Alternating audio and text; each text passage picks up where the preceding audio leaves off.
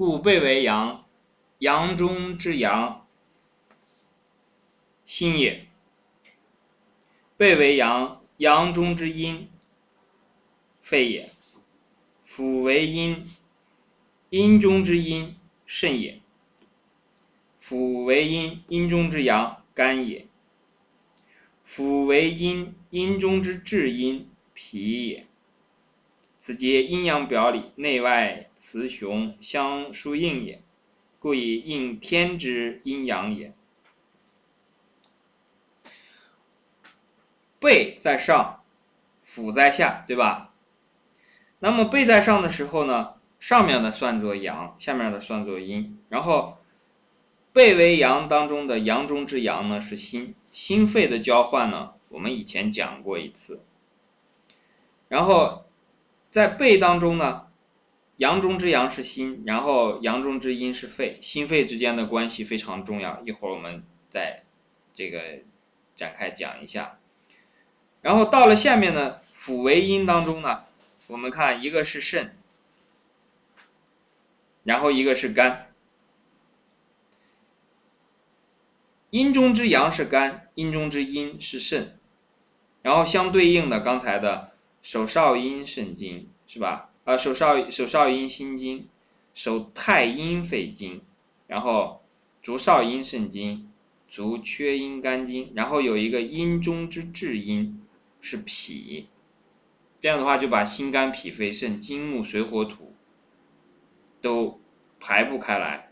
然后这个后面讲的说，这都是阴阳表里内外雌雄，其实阴阳和表里是一回事，内外。和阴阳，雌雄和阴阳都是一样的，都有一个相对应的关系，故以应天之阴阳也。以前我们讲过，说天上的这个金木水火土在什么地方嘛？就在这个天上的星星嘛，有金星、木星、水星、火星、土星，有五星，然后加上日月呢，这是七，然后在。地上的这个我们人的周期啊，有很多都是和七相关的。那像这个西方的这个星期是呃七天一个周期，《易经》里面讲这个呃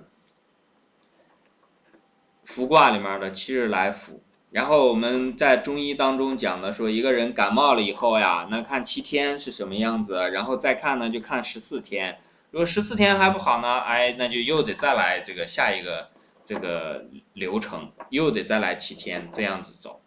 所以这个七呢是一个周期，然后这个地方呢其实就告诉我们说，人的身体里面这个心肝脾肺肾的这五样啊，它其实和天之阴阳是来相对应的。而这个天之阴阳呢，实际上我们有一句话叫“麻雀虽小，五脏俱全”。有的时候呢。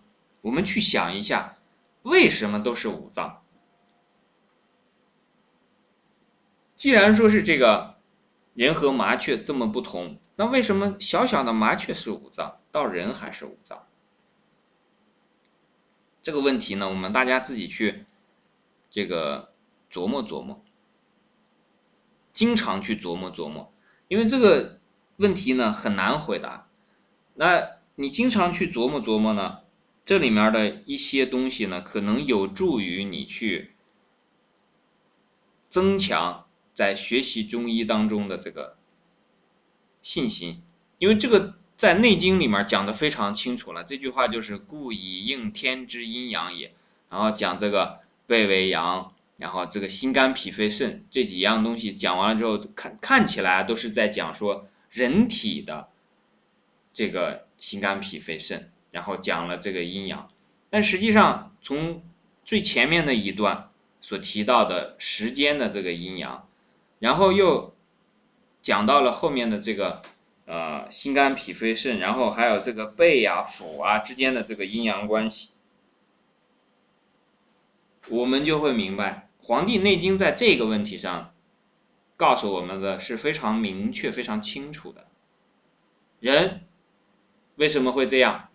以应天之阴阳也，天和人是合一的，天人必有相应。有这个，如果是这个在天上的一些东西呢，如果是有的话，那它一定是对应在人身的。在刚才所讲的这段内容当中呢，看起来还是静态的理解，但在我们实际的生活当中呢，实际上这些东西是需要动态的去感受的。就天人之间的这个关系是怎么样的？那首先你得最起码的，你得在自己的心里先得建立这个认识，说天人是必然相应的，这个是一定要先建立的。你如果没有这个这个基本的认识的话，比方说天人相应这一点，你还在怀疑，你还没有想想过，也没有自己的这个认识的这个前提下，那你可能就把这个问题就忽略掉了。我们讲说，比方说在后来的时候，我们这个年代里面发生的一些事情，在人身上的一些应验，其实它和天也是相关的。而天给我们的一些一些启示，或者是一些现象，实际上在人心当中呢，也是有一个相应的。这个其实是我们学习当中大家总是会碰到，但是不太容易发现的这种学习当中的障碍了。因为这个是用现代的流行的话叫做什么呢？叫做框架，你的知识框架。但很可惜的呢。这一部分不属于知识，不是说像我们平常学的知识，说哎呀，这是一个信息，你可以知道了，你知道以后，然后你就获得这个知识了，不是这样的。它是一种基本的信，一种你自己的体会和感受。你认为是，那它就是；你如果认为不是，那这块东西你可能就没法再继续往下学了。这东西大家自己去慢慢体会啊！这是我们讲仁义礼智信上次课提到过的仁义礼智信和贪嗔痴慢疑当中的信和疑的这个区别。这个仁义礼智信和贪嗔痴慢疑里面，信和疑其实还是属于最好看出来的了。但是你比方说像这个贪和仁，这个比这个信和疑很难很难区别了。比方说我们是不是怀疑什么什么东西？我们是不是相信什么什么东西？这个还好说了，因为它不涉及人的面子，不涉及人的自尊心。当涉及到，比方说这个人是贪婪的，还是充满爱心的时候，就往往涉及到人的面子，涉及到对人格的人品的评价。往往这种时候，我们就不容易找到这个正确的这个答案。到那种时候呢，往往因为自己的好面子，就把自己。带到了一个错误的境地。好，这段我们讲到这里。